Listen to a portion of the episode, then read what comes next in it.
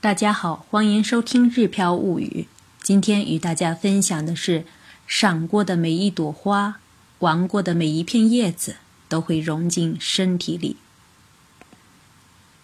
匆匆忙忙的开学季里，孩子们面临换班级、换同学、换老师，新学年开始的兴奋感当中夹杂一丝紧张。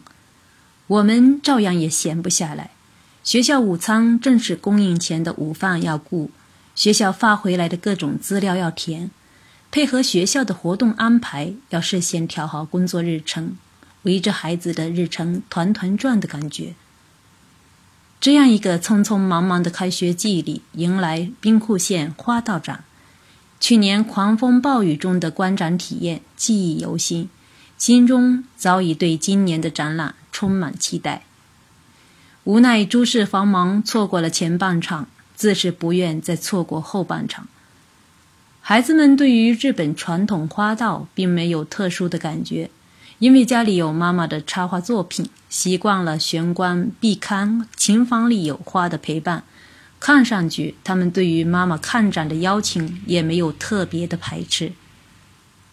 我们的一位朋友曾经非常感慨地说过。小时候，因为母亲的工作关系，走进了中国大陆和香港很多知名画家的家，看遍无数名画。长大后回忆童年，依然非常感谢母亲的这种特殊陪伴。或许他并不记得儿时看过的画，但幼年时看过的每一幅画，就像一个个点，汇集成支撑现在工作的心底的暗流。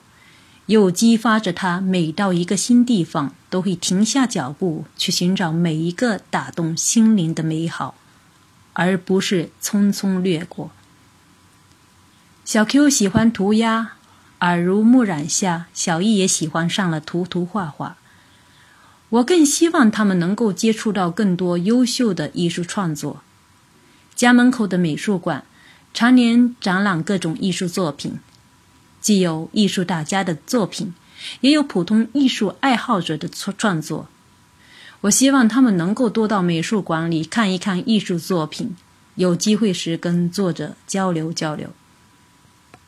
网上有个热门话题：读了很多书，但都忘记了读书的意义在哪里。而知乎上的高赞回答是这样的：当我还是个孩子时。我吃过很多食物，现在已经记不起来吃过什么了。但可以肯定的是，它们中的一部分已经长成我的骨头和肉。孩子们读过的每一本书，见过的每一幅画，赏过的每一朵花，玩过的每一片叶子，都像过往的每一种食物一样，融进骨肉，成就自己。无数前辈呕心沥血，留下一部部优秀作品，汲取这些世间已有的美好创造，可以成就更好的自己。我想，艺术教育的终极目的，也不是培养艺术家，而是培养更多艺术的欣赏者，让大家都能够用自己的眼睛去欣赏身边已有的美好。所以，展期最后一天，我们全家一起看花展。甄选一家最喜欢的插画作品，与《日飘物语》的每一位读者、听友共享。欢迎关注我的个人微信公众号“日飘物语”，可以观看详细的图文介绍。另外，《日飘物语知识星球》目前正在教授片假名的五十音图和二年级的日语汉字，欢迎感兴趣的朋友和我们一起学习。感谢大家的收听，我们下次再会。